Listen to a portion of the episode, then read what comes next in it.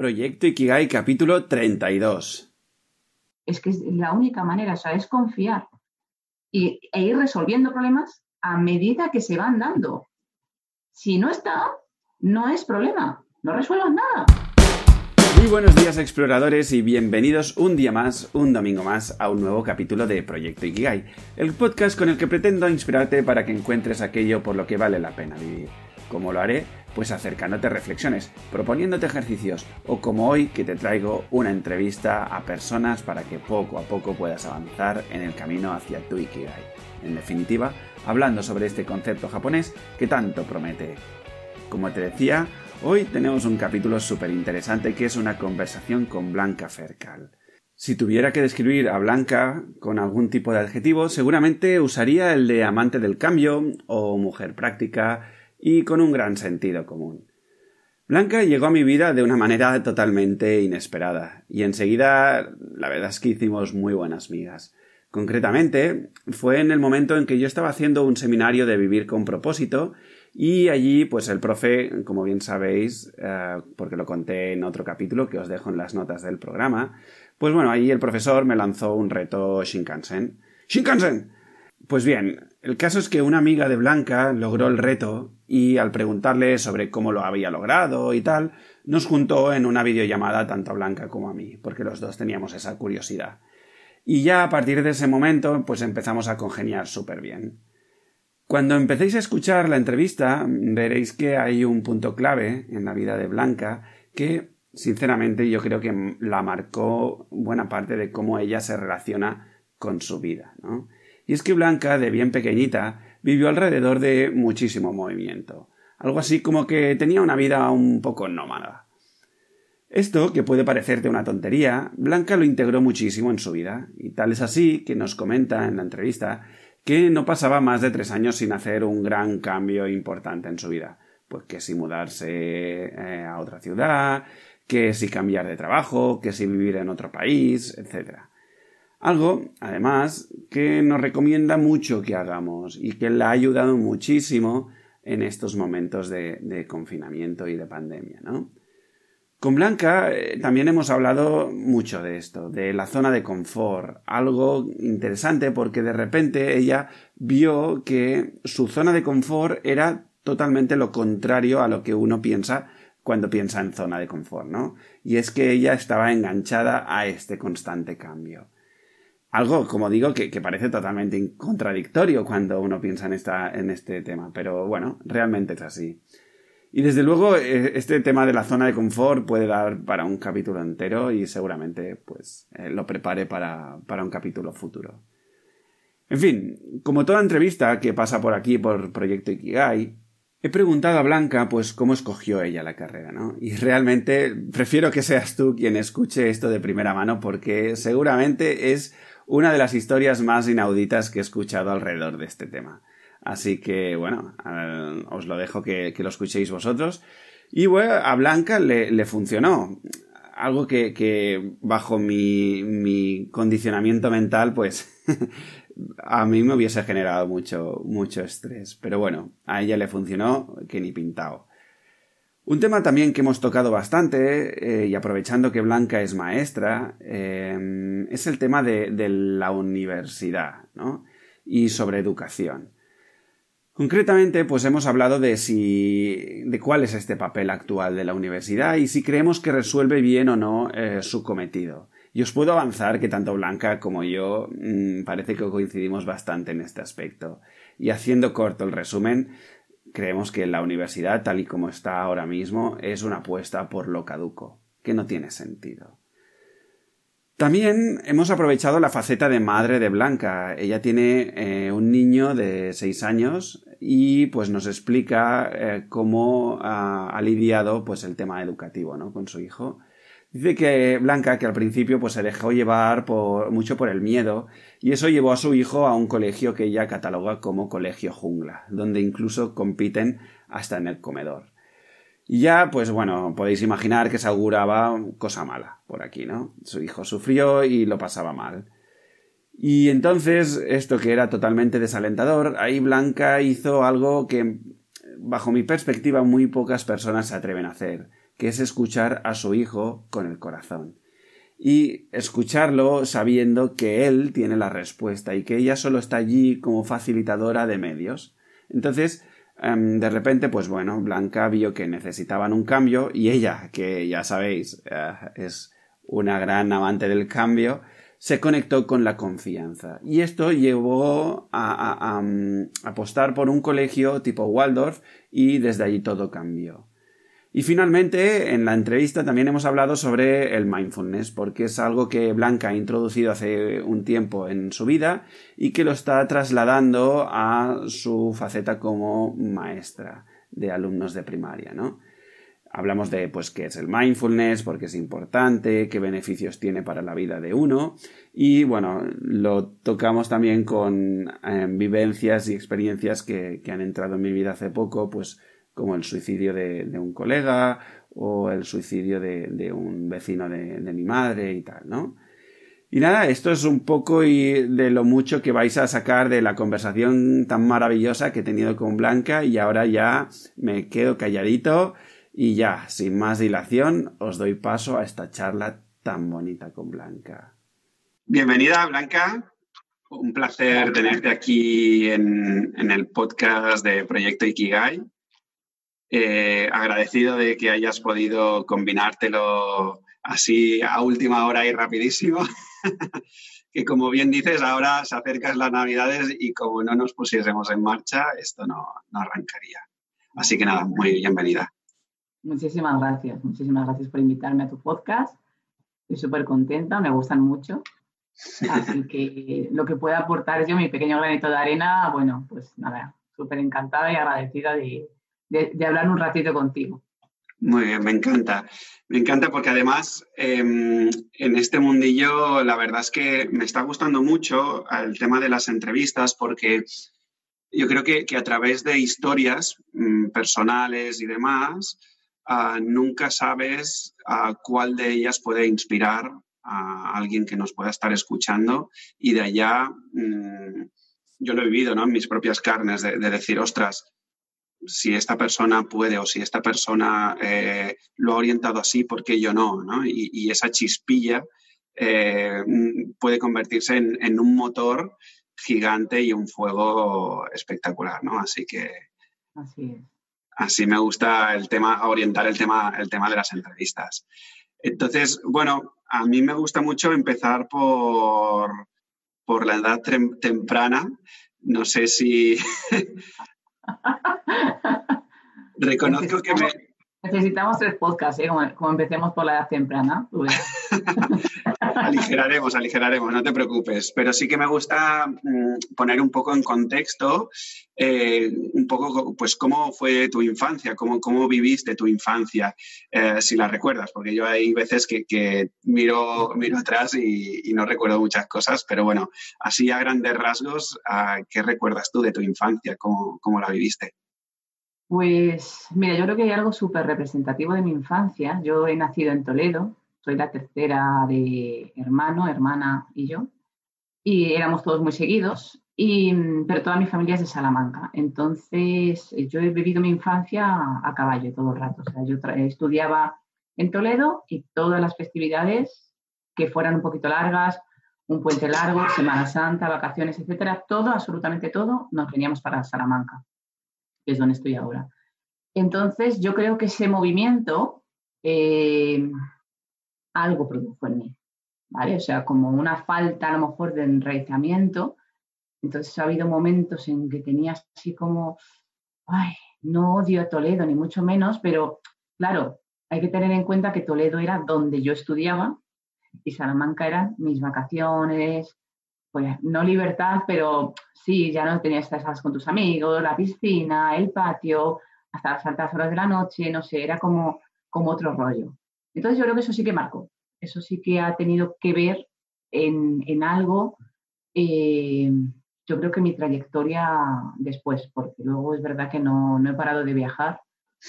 Eh, sí, es que, es que es muy curioso, bueno, ahora cuando, cuando vayamos metiéndonos en materia, te, te explicaré, pero desde los 24 que salí de la carrera, 24 no, no salí de la carrera a los 24, pero a los 24 como que salí de Salamanca me fui a Andorra a trabajar, pues no he parado en ningún sitio hasta hace cuatro años, eh, más de tres años. Retrocedo. Quiero decir, no he estado en ningún sitio, no has llegado a los tres años, ni siquiera aquí en Salamanca. O sea, venía a Salamanca, luego me iba a otro sitio, luego volvía, luego me iba, luego... exceptuando ahora que ya he pasado la barrera de los cuatro años, desde los 24 hasta ahora, o sea, 20 años, sin estar en el mismo sitio, ni siquiera tres años. Vale, o sea, una vida bastante nómada en este sentido. Sí, sí, sí, sí. ¿Y, ¿Y, cómo lo vives? ¿Cómo vives una, vida así de tanto movimiento? Porque eh, bajo mi perspectiva, ¿no? Em, siempre, siempre he visto que aquellas personas que se han desvinculado de alguna manera de, sus raíces o, que han vivido en edades tempranas cambios, pues un cambio de colegio o un cambio de país, etcétera, etcétera, siempre he visto como que son gente que como, como muy fuerte en momentos de cambio, por decir de alguna manera, o, esa es la perspectiva o, la idea que, tengo yo, ¿no? Y no sé si es tu caso o, si lo has vivido así o si lo has vivido con sufrimiento, ¿qué?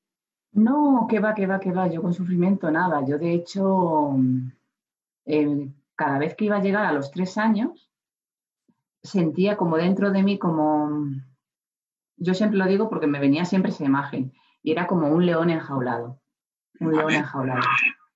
Entonces era como que yo necesitaba, ya me estaba aburriendo de lo que estaba haciendo, entonces ya como que necesitaba, necesitaba aire fresco, necesitaba moverme, necesitaba cambio. Y así ya te digo que ha sido durante 20 años. Luego ya he descubierto con el crecimiento personal y todo eso, pues que era, era una huida, ¿vale? Era una, un tipo de huida. Pero, ¿cómo lo he vivido yo? Yo cuando hablaba a la gente, por ejemplo, de, eh, de la zona de confort, decía, claro, es que claro, la zona de confort, la zona de confort, claro, para mí la zona de confort era eh, estar en casa con, tus padres o en, en, tu ciudad con tus amigos y tu familia, hasta que yo descubrí que mi zona de confort era estar cambiando continuamente de trabajo, continuamente de ciudad, continuamente de todo. Porque a mí me pegaba un subidonazo tremendo. Lo otro me aburría. Entonces, claro, mi zona de confort era justamente esa, el cambio. En cambio, ahora estoy eh, como adaptándome a estar en la zona de confort de los otros, de estar en Salamanca con los amigos de siempre, creando como una tribu, ¿sabes? O sea, yo estoy en viceversa ha, sido, ahí un cambio un poco, porque yo no sabía, ni siquiera, me daba miedo lo de los tres años, digo, ¿por qué no? Porque claro, ahora tengo un hijo y con un hijo es diferente estar todo el día de pingo al pango. Y el pobre nada más nacer mm, también ha estado nueve meses el pobre en Gran Canaria, otros nueve meses en Fuerteventura y luego ya el resto se ha venido para acá. O sea que ya ha empezado con el movimiento como su madre. O sea que quiero decir que, que nos viene de familia. Bueno, mira, la, vida, la vida es movimiento, ¿no? Y, si algo hemos visto aquí es con el COVID y todo esto es precisamente que, que, está muy bien la planificación, que está muy bien tus, las intenciones que tengas para con tu vida, ¿no? Pero que, que no hay nada que puedas controlarlo al 100% y por lo tanto cuanta más capacidad de adaptación y, de, saber bailar con, esta incertidumbre y, cambio, pues al menos uno como que lo puede vivir de una manera más satisfactoria, ¿no? no, sin tanto apego, sin tanto dolor incluso, ¿no? Que hay gente, en mi caso, por ejemplo, durante estas fechas tengo incluso un, un amigo que, se suicidó. Eh, y nunca se sabe, no, sabemos muy bien exactamente qué le provocó todo, todo esto, ¿no? Eh, y el otro día también un, vecino de, mi madre también dio ese paso. Y es como, como cuando ves, ¿no? Que, la situación como que te sobrepasa y, a veces no, no tienes las herramientas, ¿no? Para dar ese, eh, para vivirlo así, ¿no? Entonces, en tu caso, en, ¿cuáles crees que son esos aprendizajes de, que de, bien pequeña, de todo este movimiento, crees que de alguna manera, sin, mucho esfuerzo, porque muchas veces, ¿no? Cuando somos pequeños, aprendemos desde ahí, desde el no esfuerzo, ¿no? Y, entonces, en tu caso, ¿qué, crees que, que, de esa época te has podido ver ahora en una edad adulta de decir, ostras, qué guay haber tenido este aprendizaje en estos momentos, ¿no?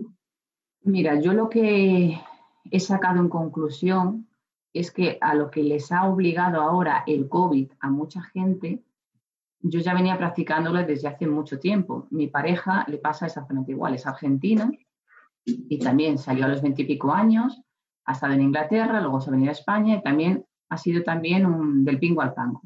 ¿Qué ocurre? Que cuando la gente eh, le echaban de un trabajo, claro, a mí no me echaban, yo me iba.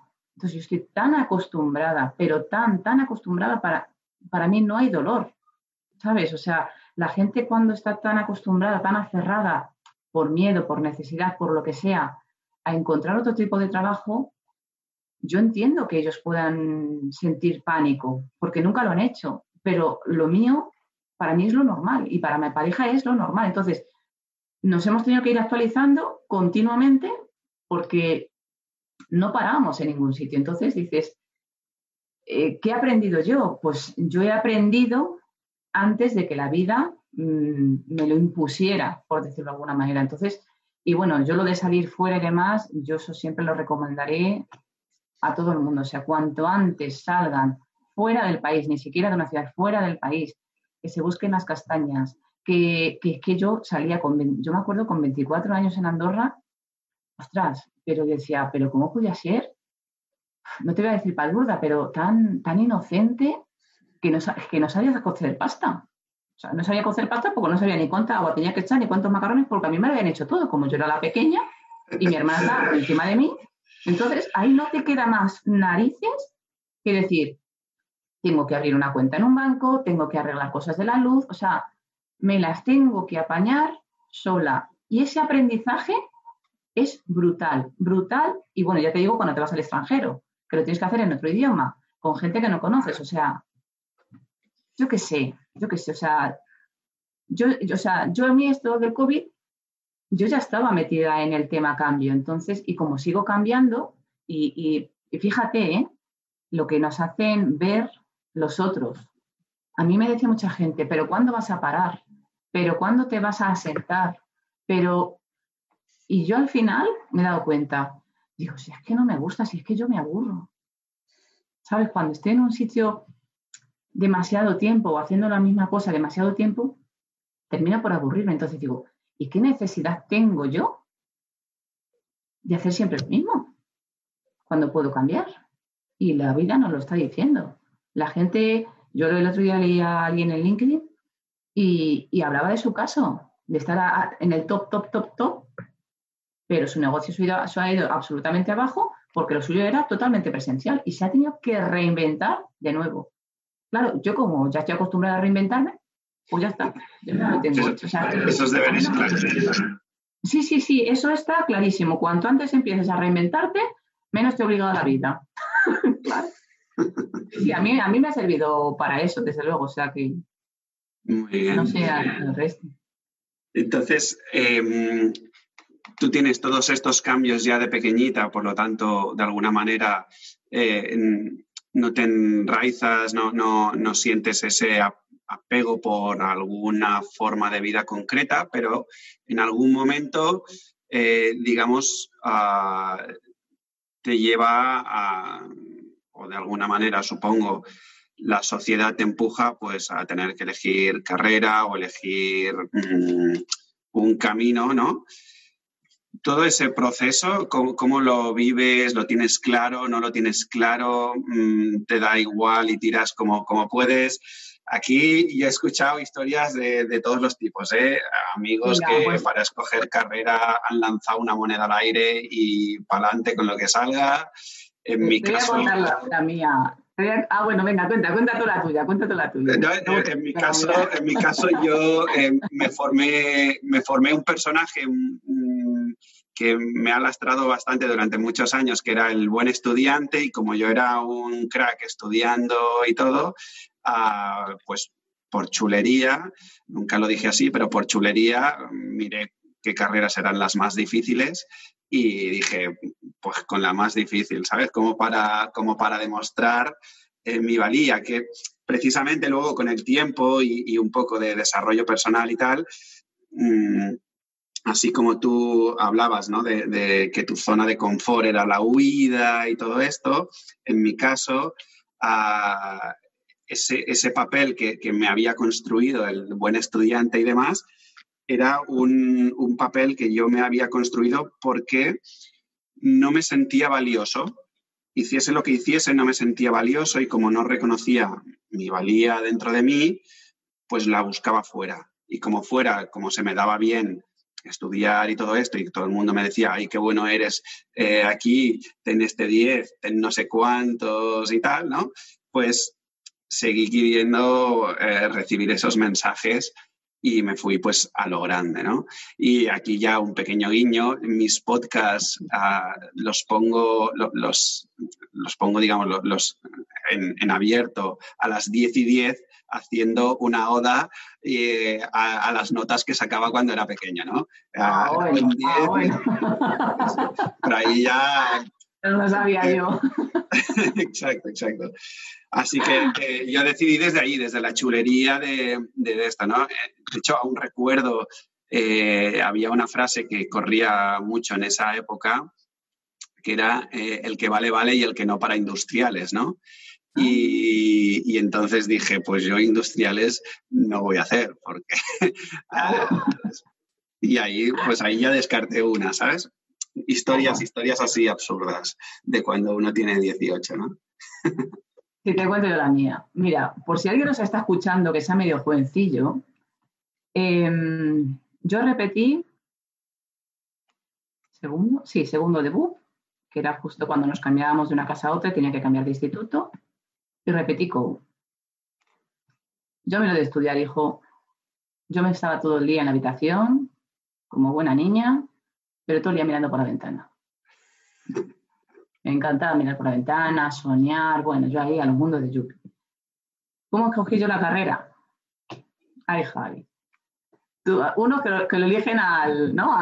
con, la, con monedita. Bueno, pues yo era eh, ese verano, y con mi primer novio, tú imagínate, que me bajo con su familia para ir para Algeciras, y, y quien me eligió la carrera fue mi, mi hermana y mi padre. ¿Eh? ¿Cómo lo ves?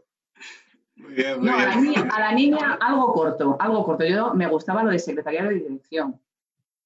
Pero no me cuentes cómo, yo acabo en turismo.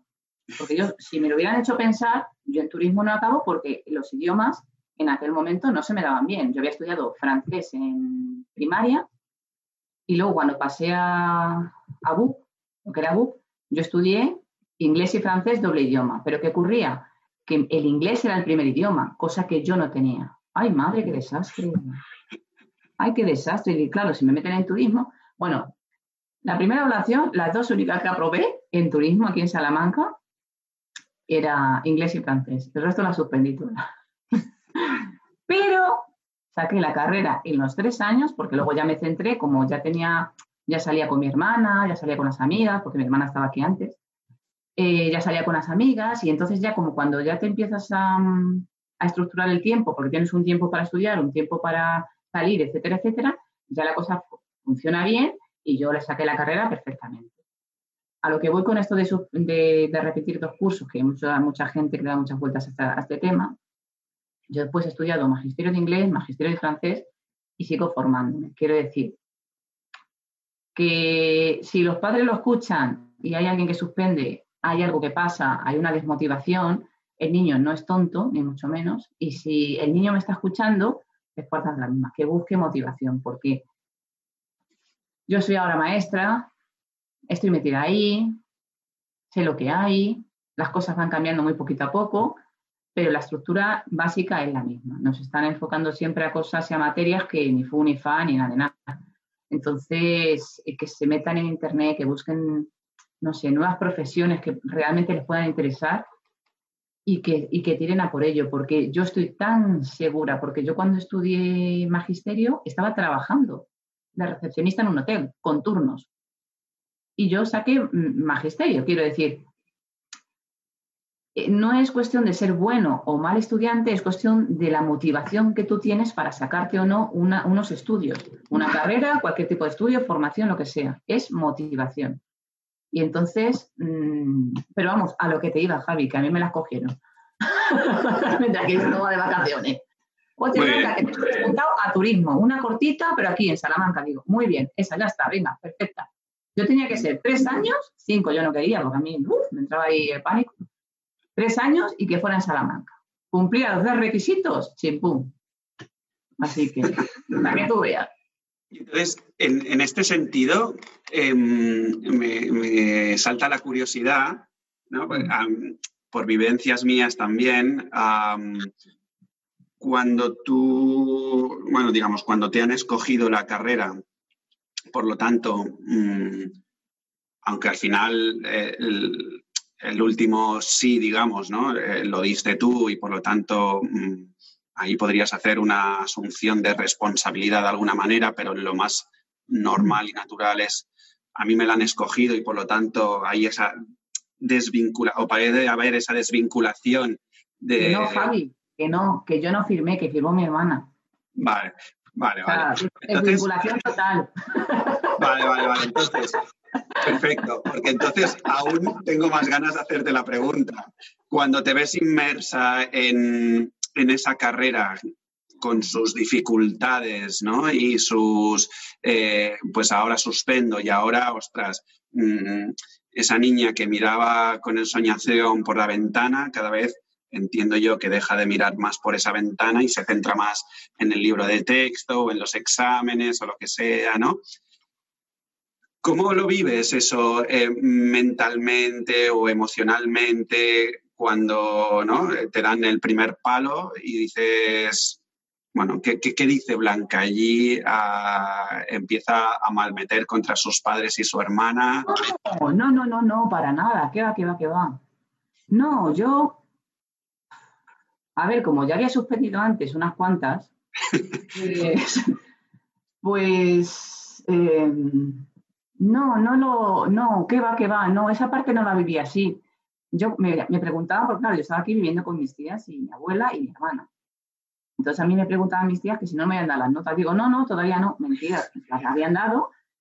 Y ellas lo sabían por un amigo suyo que aparte de ser profesor ahí, trabajaba con ellas. lo sabían perfectamente. Y claro, ellas tenían el, rollo metido en el cuerpo como diciendo, como, como se enteren sus padres que ha suspendido, no sé si eran siete o, o cinco, bueno, no sé, una barbaridad. Ya te digo que todo, todo yo creo que hasta recreo, menos inglés y francés. Y esa es la primera oración, ¿eh? solamente la primera oración, luego ya fui bien.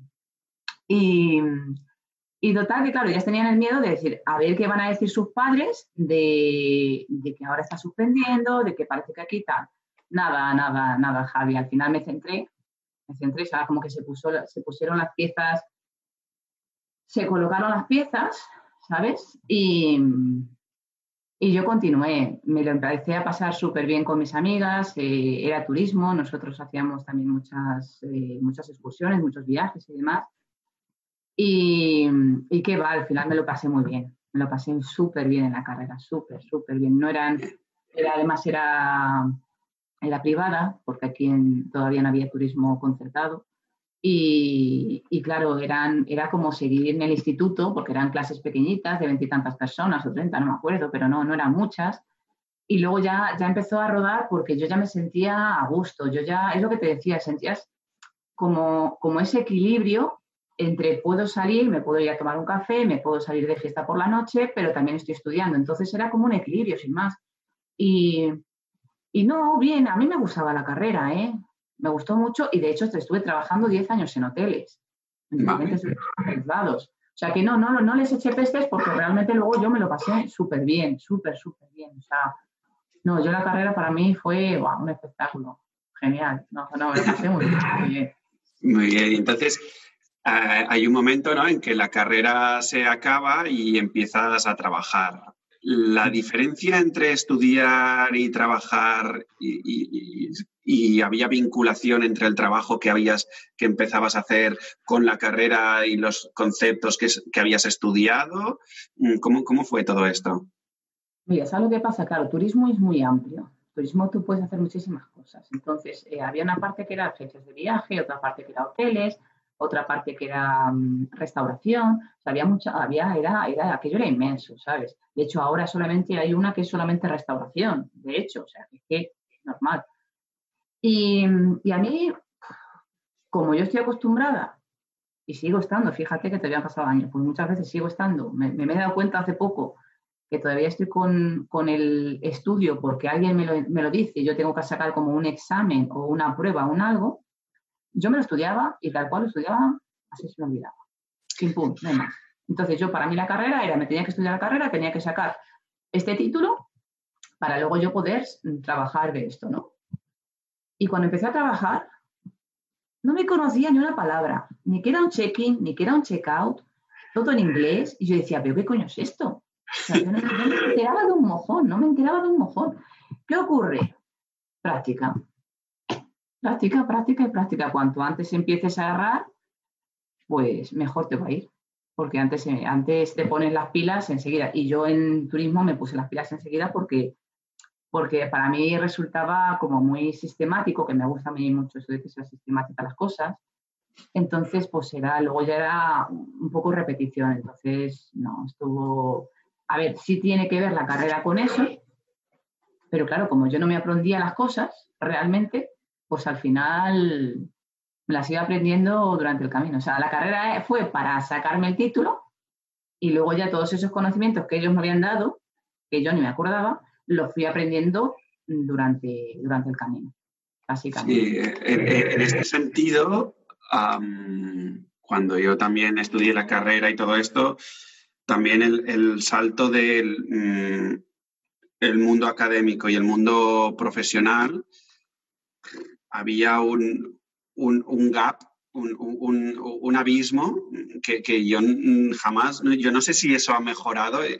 Tengo la sensación de que no mucho, ah, bueno, dependiendo un poco de, de, qué, de qué carrera use, hagas y, desde dónde la hagas, ¿no? Porque ahora hay, hay bastante oferta, pero mm, tengo la sensación de que aún sigue existiendo ese, ese abismo, ¿no? Entonces, muchas veces me, me pregunto que, que, mm, qué sentido tiene eh, la vía universitaria si no hace de vínculo entre, entre la parte teórica y, la parte práctica de, que vas a necesitar en, e, e, en, tu día a día profesional, ¿no?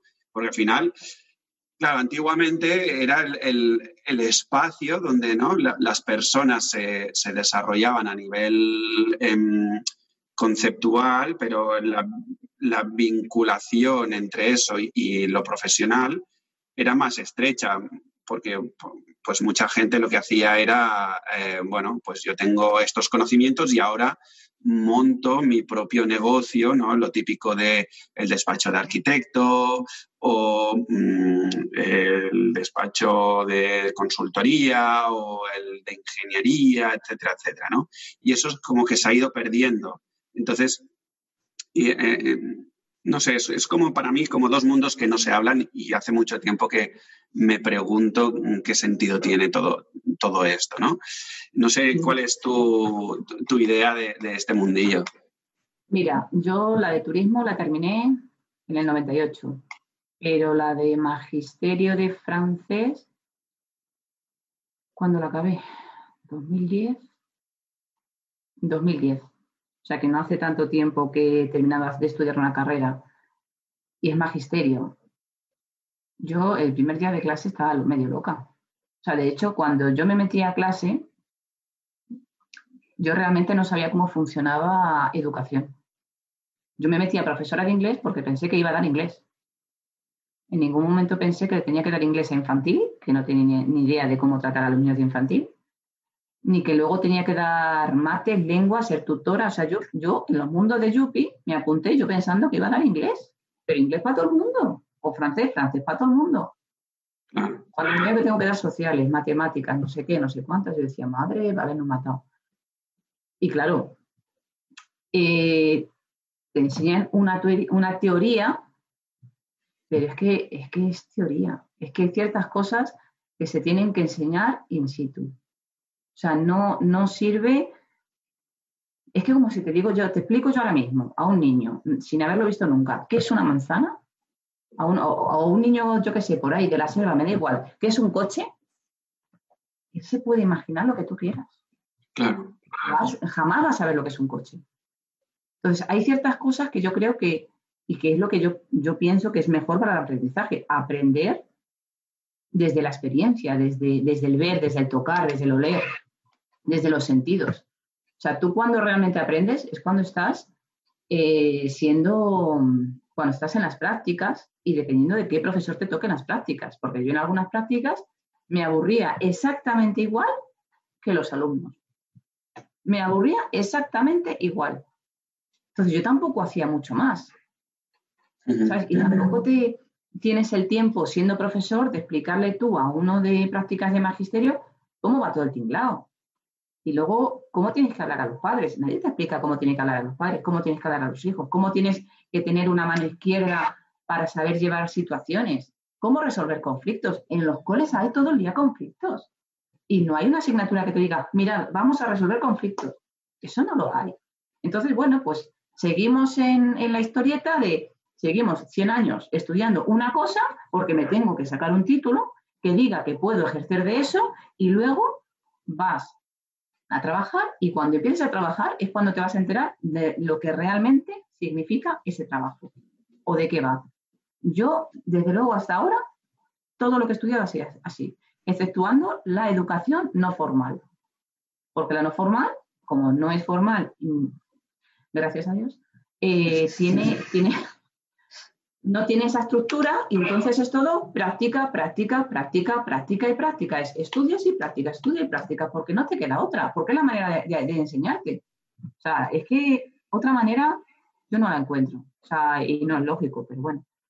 Por lo tanto, en este sentido, enlaza muy bien con, una idea que, tengo también hace tiempo de, como que de alguna manera la solución, por decir algo, pasa por volver a como se hacía antes de, de, ese, esa educación desde, desde el maestro, digamos, que, tenía su aprendiz y, se le acompañaba en el proceso, ¿no? El caso típico de, las personas que trabajaban pues con la madera o, ¿no? Los FPs de toda la vida, formación profesional. Pero debería ser así en todo. Claro. Yo te explico algo, lo pones en práctica, porque si no, no te van a salir las dudas. Pero con todo, absolutamente con todo. O sea, tendría que ser todo de la manera FP. ¿Vale? Lo que pasa, claro, como FP lo ven normal porque tienes que hacer cosas con cables o tienes que hacer si es de peluquería, tienes que cortar el pelo. Claro, tú imagínate que te enseñen peluquería diciendo, tenéis que cortar el pelo así, así, así, así. Entonces lo coges por aquí con los dedos. ¿Qué te enteras? Pues nada. O sea, o cortas el pelo o no te enteras. Santas Pascuas. O arreglas un coche o no te enteras. Por muchos cables que te digan que hay. Entonces, con el resto de las carreras debería ser exactamente lo mismo. Chico, que las carreras sean más, más pequeñitas, yo qué sé. No sé, que se inventen otro formato, que hagan... Mira, ahora, sí, y sin embargo, ahora justo además estamos hablando de esto que está por salir, ¿no? La nueva ley de educación, la enésima, eh, para, variar un poco y, me resulta como muy... Es que no, sé ni qué adjetivo usar, ¿no? De, decir, pero en serio, mm, ya sin meterme en el contenido de, la, de, la, nueva propuesta, ¿no? Pero es como en plan, mm, no hay nadie que dé un golpe sobre la mesa y que diga realmente, oye, qué estamos haciendo y qué, buscamos ¿no? como, sociedad de, construir y todo esto, porque me venía ahora ¿no? Em, lo que estabas proponiendo de que si eh, el formato FP pues como un caso de éxito de, decir, ¿no? Pues es lo quizá lo más cercano entre el puente académico y profesional y, demás. Y pensaba, eh, es cierto, pero a la vez, ¿cómo hemos llegado al punto de, porque yo recuerdo en mi época, FP, mm, la, gente como que era la percepción era negativa, ¿no? Y, Claro, el que no valía, el que no valía, entre comillas, el que no valía, el que no quería estudiar, tal, pum, para FP, que era cortito, venga, haz algo y tal. FP tiene un altísimo, altísimo porcentaje de gente preparada para trabajar. O sea, los que salen trabajan. En cambio, todos los universitarios que vamos y dale, venga, y venga a hornear los universitarios al final, se tienen que salir al extranjero a hacer mil cosas o están en España con una carrera maravillosísima trabajando, pues de yo qué sé qué, de lo que pueden, pues de lo que pueden. Total, total. Y dicho esto, tú has dicho antes que, eras madre de, un, no sé si un niño o una niña. Niño, niño. Seis niño. ¿Cuántos? Seis. Seis, seis.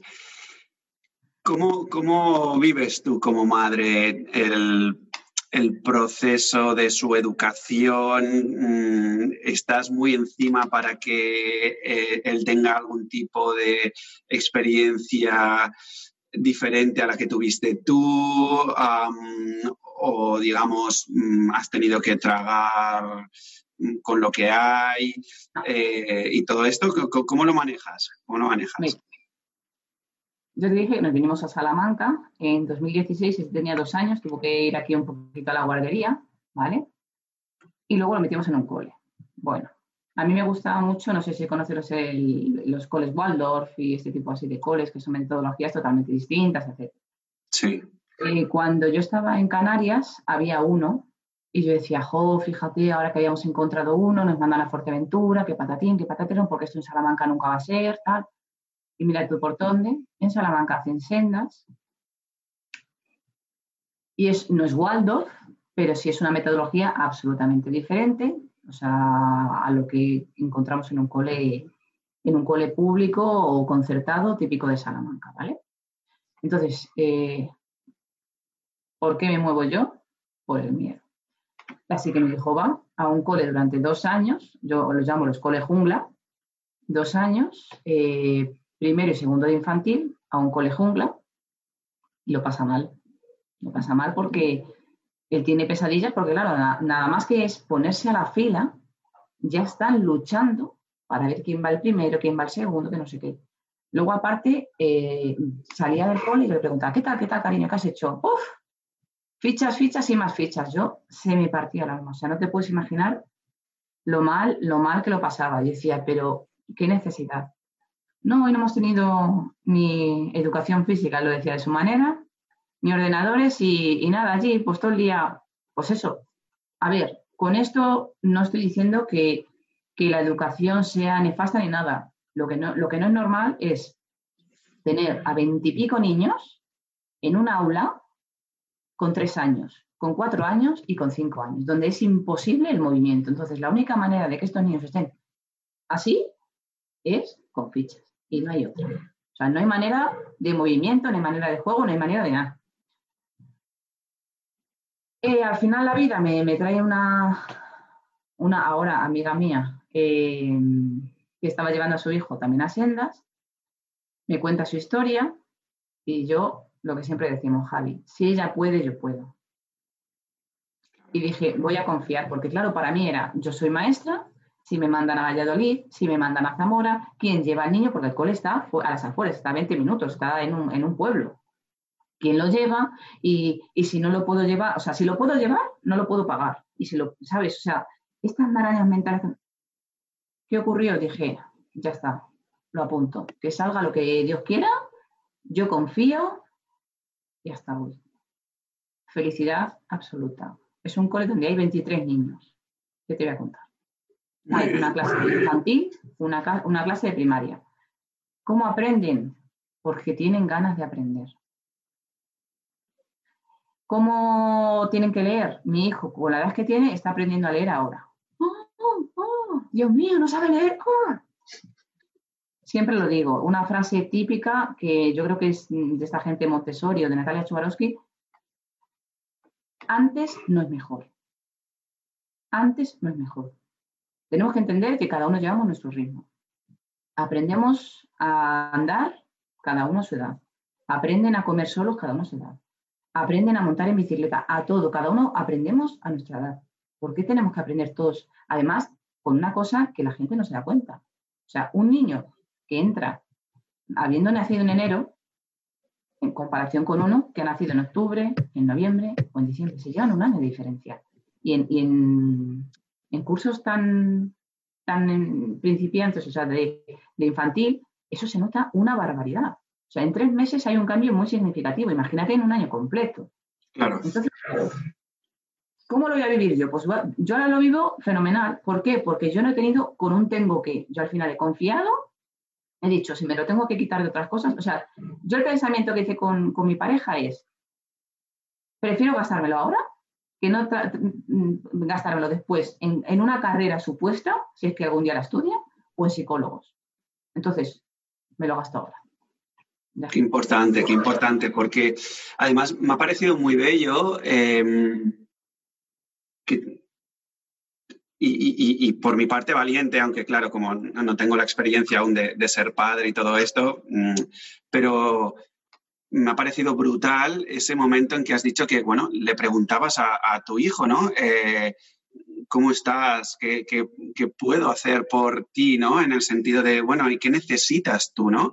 Y, que muchas veces, y, esto sí que lo repito mucho en, mi podcast, que mm, los adultos nos empeñamos en educar a, los niños cuando, bajo mi perspectiva y lo que yo he aprendido, mm, es totalmente lo contrario, ¿no? Los adultos nos tenemos que eh, reeducar gracias a, los niños, ¿no? Porque, por ejemplo, a mí me choca muchísimo, ¿no? Que de repente un cuerpo tan pequeño tenga un nivel de energía eh, tan espectacular que agote a dos adultos y, ese niño o esa niña pequeña aún siga con ganas de explorar, de curiosear, de jugar, de, preguntar y todo esto, ¿no? Y sin embargo, eh, ¿cuántas veces nos hemos encontrado en plan, pero, pero, pero, ¿cómo, o sea, ¿cómo tiene esa energía? Y, para mí eso es un, muy significativo de, de, lo diferente que estamos de conectados con la vida los unos y los otros, ¿no? Y aún así mm, buscamos de alguna manera eh, encauzarles en un camino que nos ha llevado precisamente a perder toda esa energía, ¿no? Y, me parece mm, muy, muy chulo esto que, hiciste de, de, preguntarle y de tratarle como, como en plan, mm, yo estoy aquí por ti, pero eh, tú tienes la respuesta y yo simplemente tengo los medios que te puedo facilitar lo que tú necesitas, ¿no? Y me ha parecido realmente brutal. Eh, de hecho, se me está poniendo la carne de gallina que, no se ve porque, porque tengo el jersey aquí, ¿no? Eh, pero me ha parecido muy, muy, muy chulo y que te reconvirtieses, ¿no? De ese miedo que decías al principio, lo, hayas reconvertido, no lo has dicho, pero al amor, ¿no? A, la valentía. Fue confiar, fue confiar. Yo no sé si fue valiente o no fue valiente, pero fue confiar. Decir, tiene que ser lo que tiene que ser. Entonces, yo tengo la posibilidad de que aquí en Salamanca ahora hay un colegio que a mí me vibra, que a mí me parece que es lo que debería ser para todo el mundo, yo lo voy a aprovechar. Si llega algún momento en que yo no puedo pagarlo, en que yo tal o en que yo cual, yo ya veré. Yo ya me, a ver, ¿sabes qué pasa? Que bueno, eso también tiene que ver con la profesión de ahora, con el mindfulness. Cuando vives el presente, es que te enfocas en el presente, Javi. Yo no puedo estar pensando, coño, mira qué pasa con la pandemia. Yo no puedo estar pensando de aquí a no sé cuánto. Sí que tienes que tener ciertos mini planes, tener algo pensado, pero tienes que fluir. Porque lo que hoy es blanco, señores, mañana es negro. Donde hoy estoy, mañana ya dejo de estar.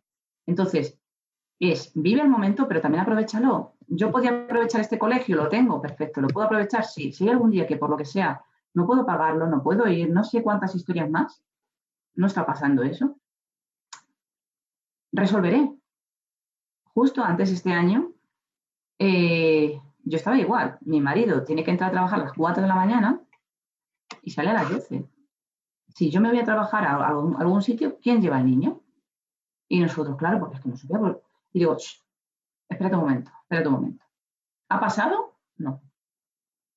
Cuando llega el momento de que nos vengan con, mira, pasa esto, resolvemos. ¿Qué ha ocurrido, Javi? Confiar otra vez. ¿Qué ha ocurrido? Ha salido al lado de mi casa, en un colegio, una plaza de siete horas semanales. Y todos, ay, qué mal, ay, que no sé qué. Mira, hija, esta plaza es para mí. Estaba escrita, estaba escrita. ¿Por qué? Porque a mí me da tiempo para seguir estudiando, máster, para meterme en mi proyecto, para ir a buscar al niño, para ir a recogerlo, para, para organizarme con otros padres. ¿He tenido que resolver un problema que no había? No. Entonces, al final es confiar. Y, muchas veces cuando a mí me habían dicho lo de confía, y yo sí, claro, pero está, ta, ta, ta, ta, ta,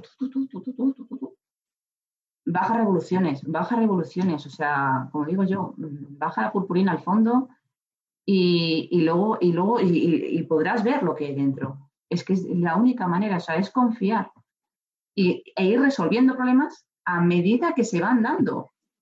Si no está, no es problema no resuelvas nada. ¿Sabes lo que te quiero decir? sí, sí, Me, encanta porque además eh, me ha venido a, mi memoria el recuerdo de una frase que decía algo así, no me acuerdo si era de Oscar Wilde o de quién, pero decía algo así como, em, en mi vida he vivido una inmensidad de problemas, la mayoría de los cuales no sucedieron nunca. Y es que eso estaba pensando, pero yo no me la sé así de memoria, yo y mi memoria no me la sé así bien, pero es que es, es, que es tal cual, dice. Sí, sí, la mayoría de mis problemas nunca sucedieron, algo así era. Sí, sí, sí, brutal, brutal. ¿Y, y cómo, eh, cómo, cómo, llega el mindfulness a tu vida y, y, qué ha significado para ti? ¿Y qué es exactamente el mindfulness? Que bueno, yo creo que en general la gente lo tiene mm, bastante bien, pero eh, siempre va, bien. Vale, perfecto. Yo creo que la gente no sabe lo que es el mindfulness. Pues por favor. Dime tú qué es el mindfulness, venga, tú dime qué es. Para ti. Para mí es, es una, mm, llamémosle herramienta o técnica que te ayuda a maximizar la probabilidad de vivir el presente en plenitud. vale, muy bien. Escucha, escucha. Y ahora vas y se lo cuentas a un niño de 5 años. ¿Qué es para ti mindfulness? ¿Qué se hace? vivir como un niño. Vivir como un niño, venga, aterrízalo un poco más. ¿Qué más? ¿Qué, qué, qué haces en mindfulness?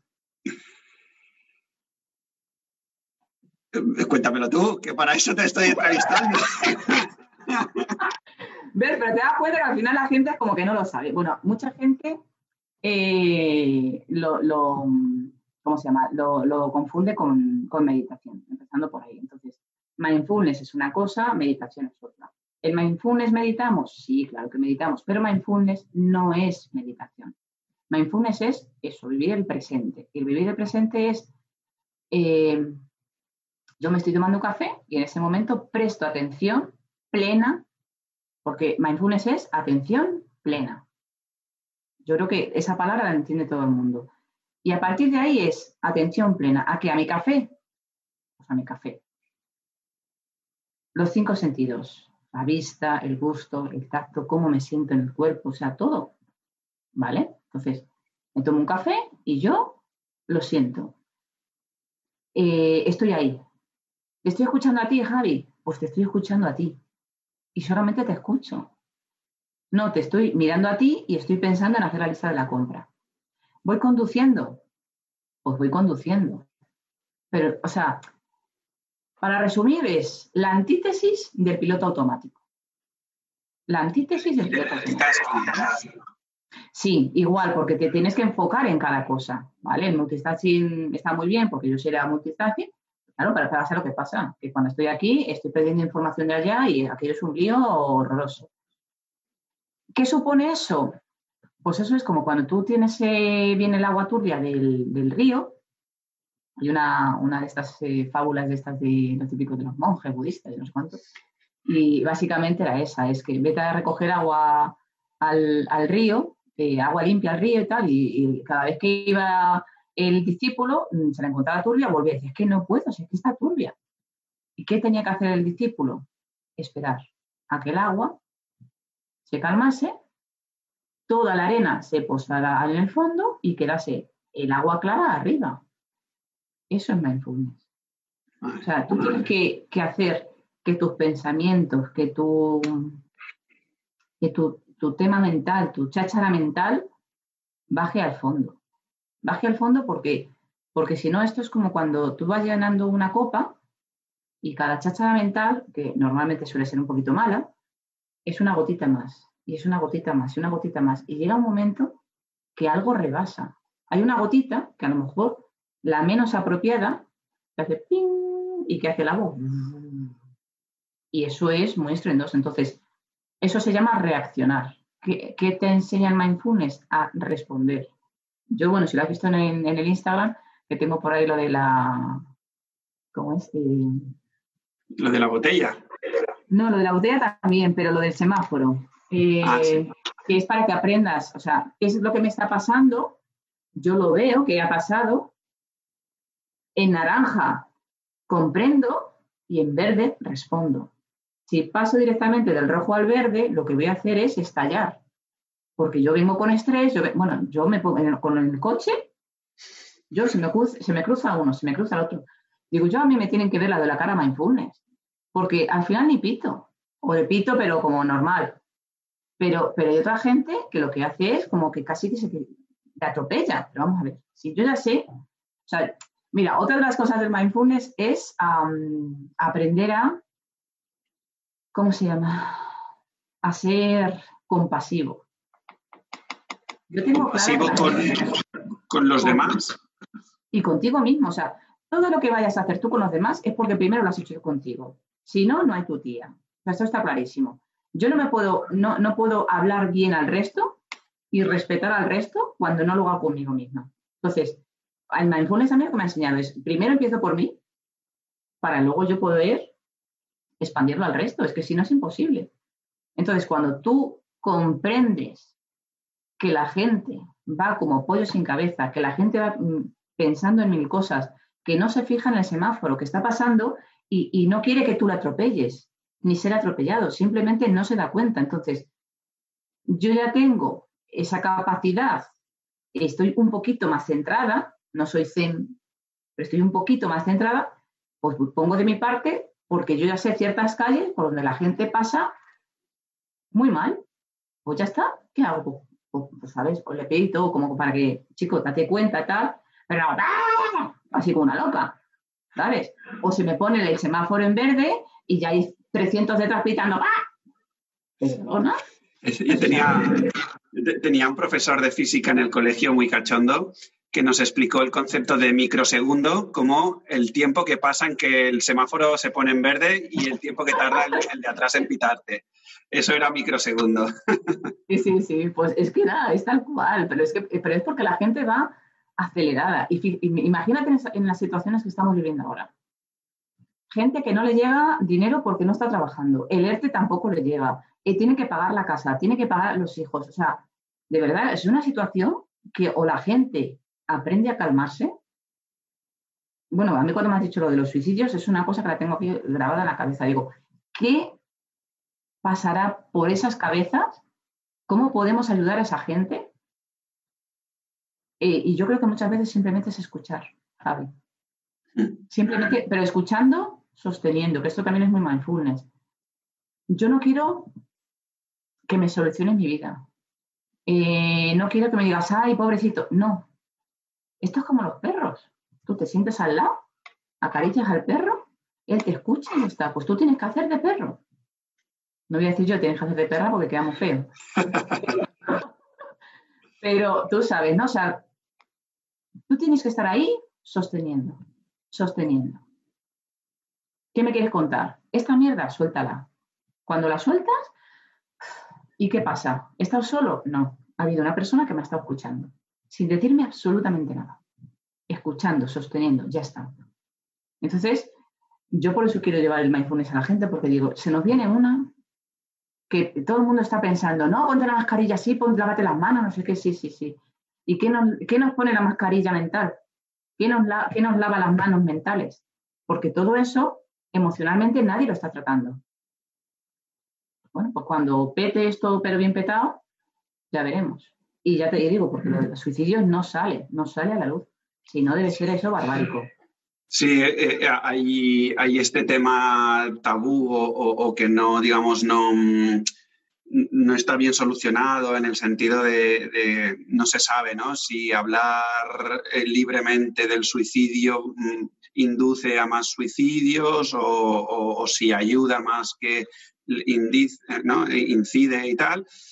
Y, es verdad, es verdad que es, una problemática de, llamémosle, de, aquellos países eh, súper desarrollados que precisamente, no sé, claro, no, hay una causa única, ¿no? Pero yo me atrevería a decir que está muy vinculado a, primero, esta aceleración que, dices tú, ¿no? Que, nos pones de manifiesto, la falta de recursos y herramientas para, para eh, digamos como que la ciudadanía ¿no? en general mm, está poco empoderada, ¿no? Y desde esa mm, pobreza de, no hablo pobreza de dinero, ¿eh? pobreza de, mm, poder, ¿no? Eh, la gente, hay, hay mucho, vamos, a la mínima de cambio, pues bueno, empiezas a ver terrazas y tal desde, otro, desde otra perspectiva. ¿Sabes lo que pienso yo? Y se lo estoy inculcando muchas veces a, los alumnos, porque yo les doy valores, a, a, los que no van a religión les doy valores. Y siempre les pongo en tesituras de, entonces, ¿tú en esto qué harías? ¿Y tú en esto qué? ¿Te caes al pozo y tú qué harías? Pues hacer no sé qué, pues hacer no sé cuántas. No, no puedes. Y sigues intentándolo y no puedes. Y sigues hasta que me dicen, pido ayuda. No estamos acostumbrados a pedir ayuda. Si vamos al psicólogo, estamos locos. Si vamos a un psiquiatra, estamos locos. Si te lo cuento, me juzgas. Hay veces que es más fácil hablar con gente totalmente desconocida, porque te la trae al pairo lo que vaya a decir, pero sabes que te va a escuchar. Entonces, lo primero de todo, cuando te ves en una situación de pozo, como digo yo, pedir ayuda. Me da igual, vete a confesar, cuéntaselo al cura, me da igual, a quien te dé la gana. ¿Sabes qué te quiero decir?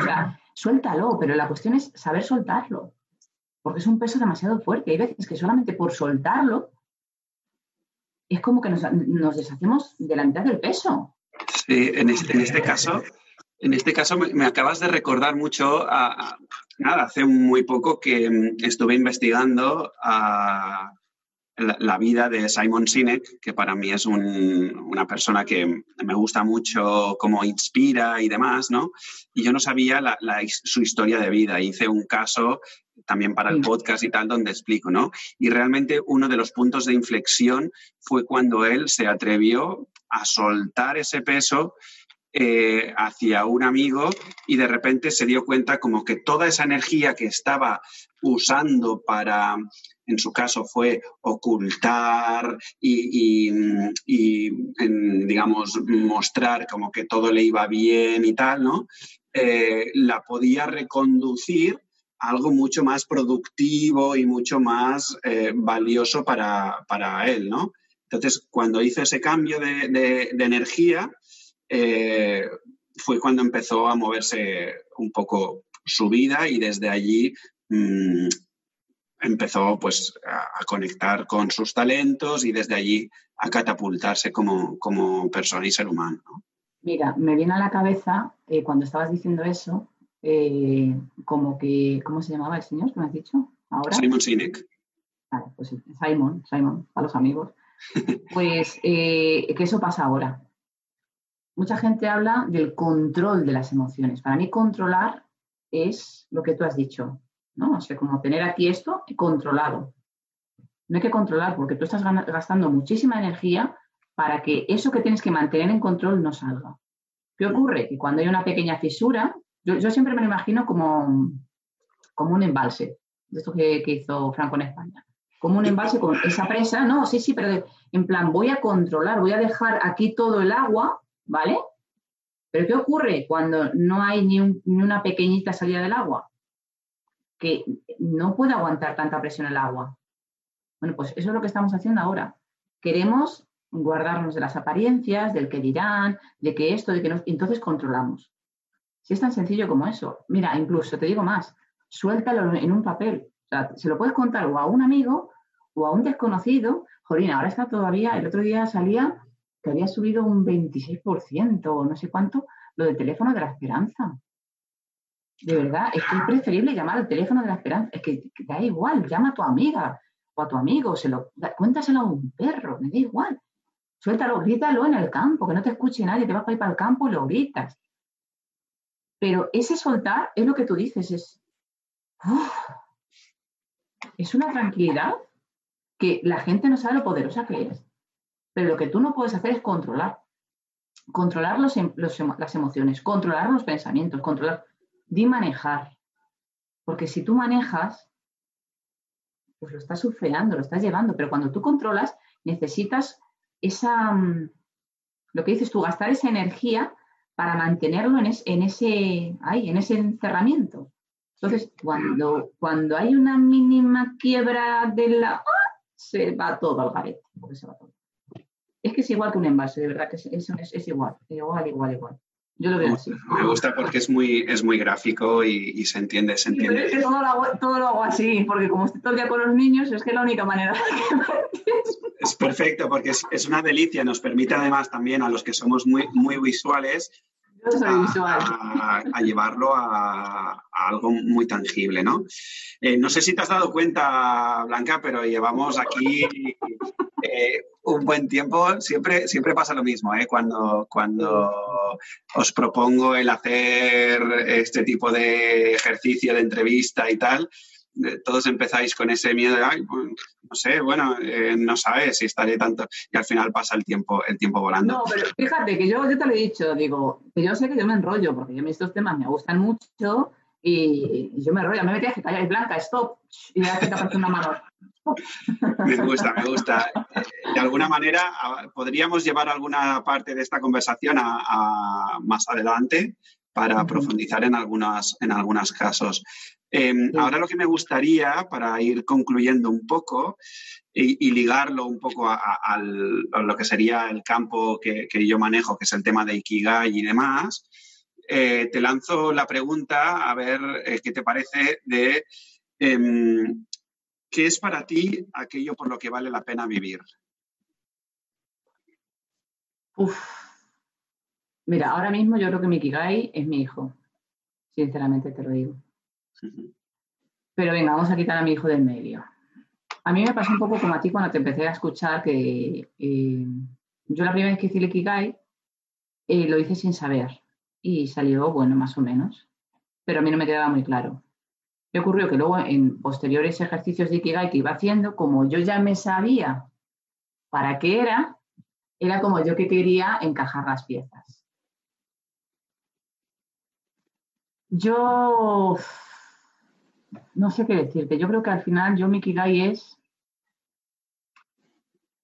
poder ayudar a muchísima gente en, lo que sea. O sea, por eso estoy en el tema de mindfulness, de verdad.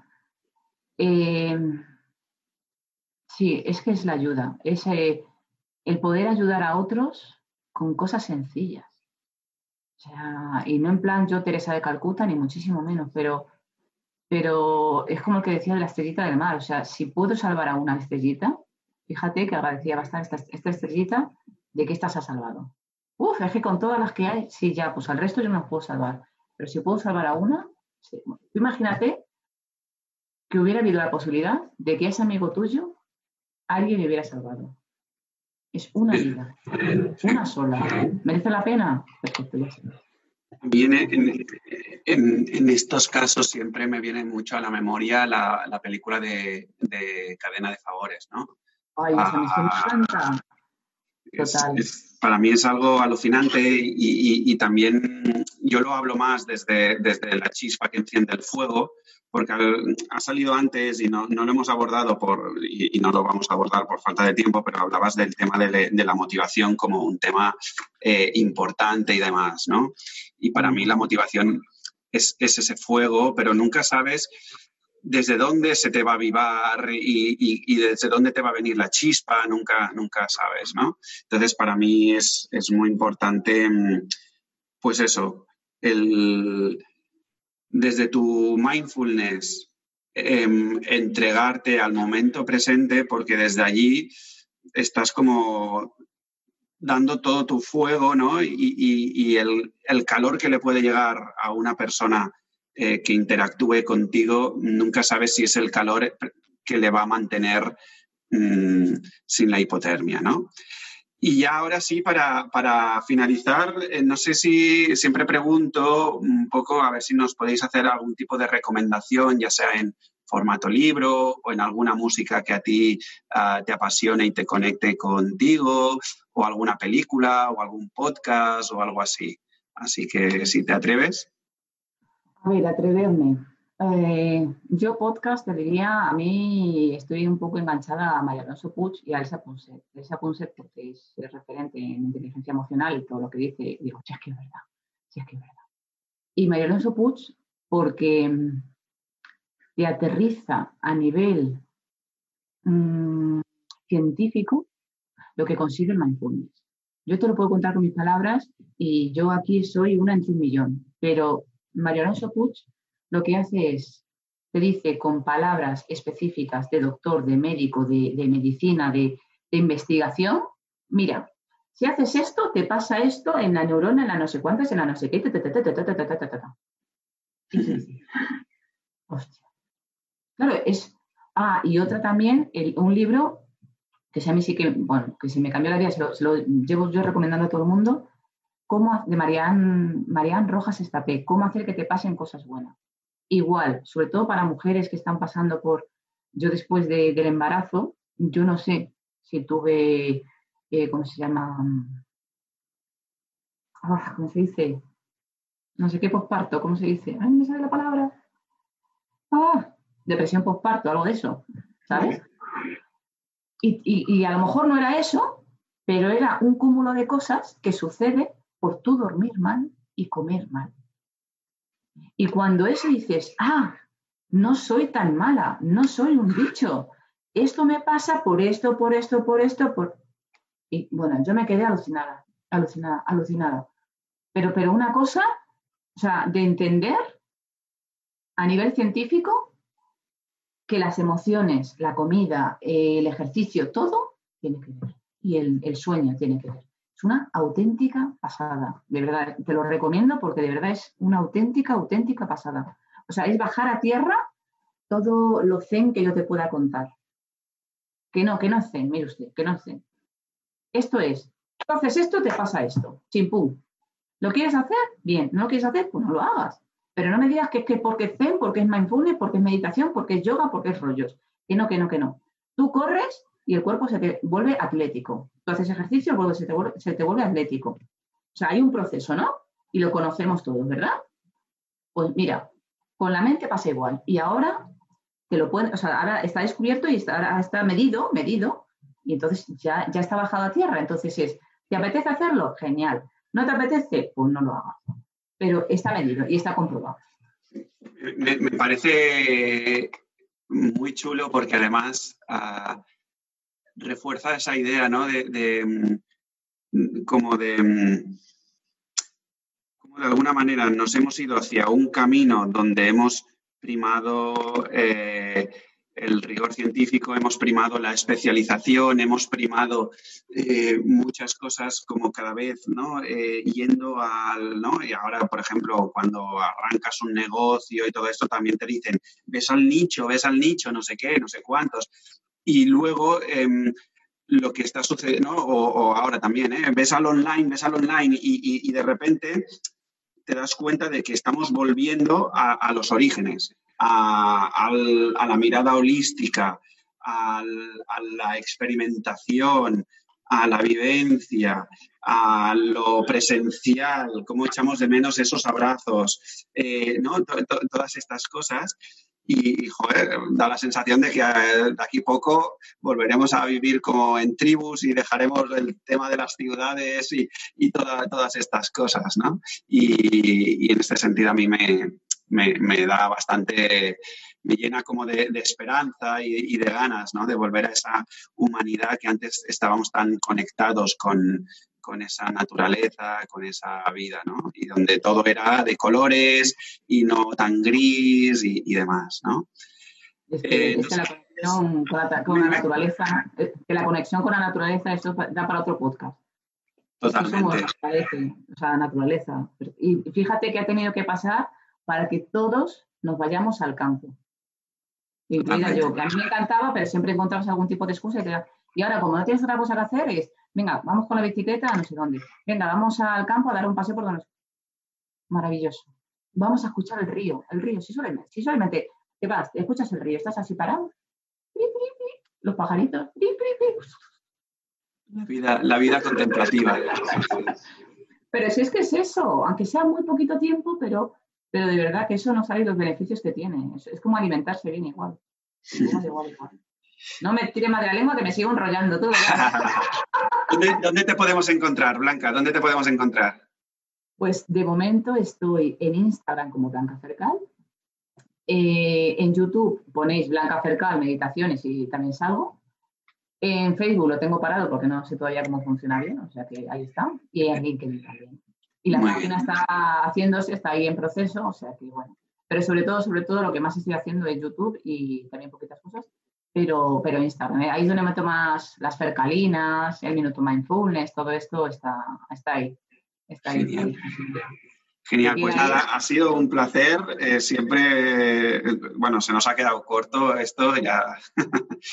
corto para nosotros, largo para el oyente, pero bueno, oye, yo. escucha, que el oyente lo puede ir parando, que yo lo hago, yo voy. voy a buscar al niño, 20 minutos de allá escuchando algo. Vuelvo, ya no escucho porque tengo que escuchar al niño, bueno, pues ya está. Pero, pero esto, yo lo hago, lo hago también, lo hago también así, porque yo he llegado a escuchar podcasts de tres horas o de cuatro horas, pero claro, cada uno en su, en su tiempo subdividido. Muy bien, pues oye, muchísimas gracias, Blanca, por, tu experiencia, por tus vivencias y por esa sonrisa maravillosa que si no la estáis escuchándonos y, y, no la podéis ver, os invito a que vayáis a, a YouTube porque merece la pena. Muchísimas gracias, de verdad. A ti, Javi, me lo pasa muy bien. ¿eh? Cuando quieras, otra. Tomo nota, tomo nota, tomo nota. Enganchame, enganchame. me alegra mucho. Un beso a todos. Un beso, hasta luego. Chao, chao, chao. Chao, chao. Y bueno, hasta aquí la entrevista de hoy. Espero sinceramente que te haya enriquecido muchísimo, que lo hayas disfrutado tanto como Blanca como yo, que os haya aportado mucha luz esta conversación y nada, si es así, si crees que le puede beneficiar a alguien, hemos hablado de la cadena de favores en la entrevista, ah, pues nada, estaría muy agradecido que lo compartas en tus redes sociales a algún amigo, algún familiar, porque nunca sabes aquella chispa que enciende el fuego y que te mantiene caliente y conectado a esta vida.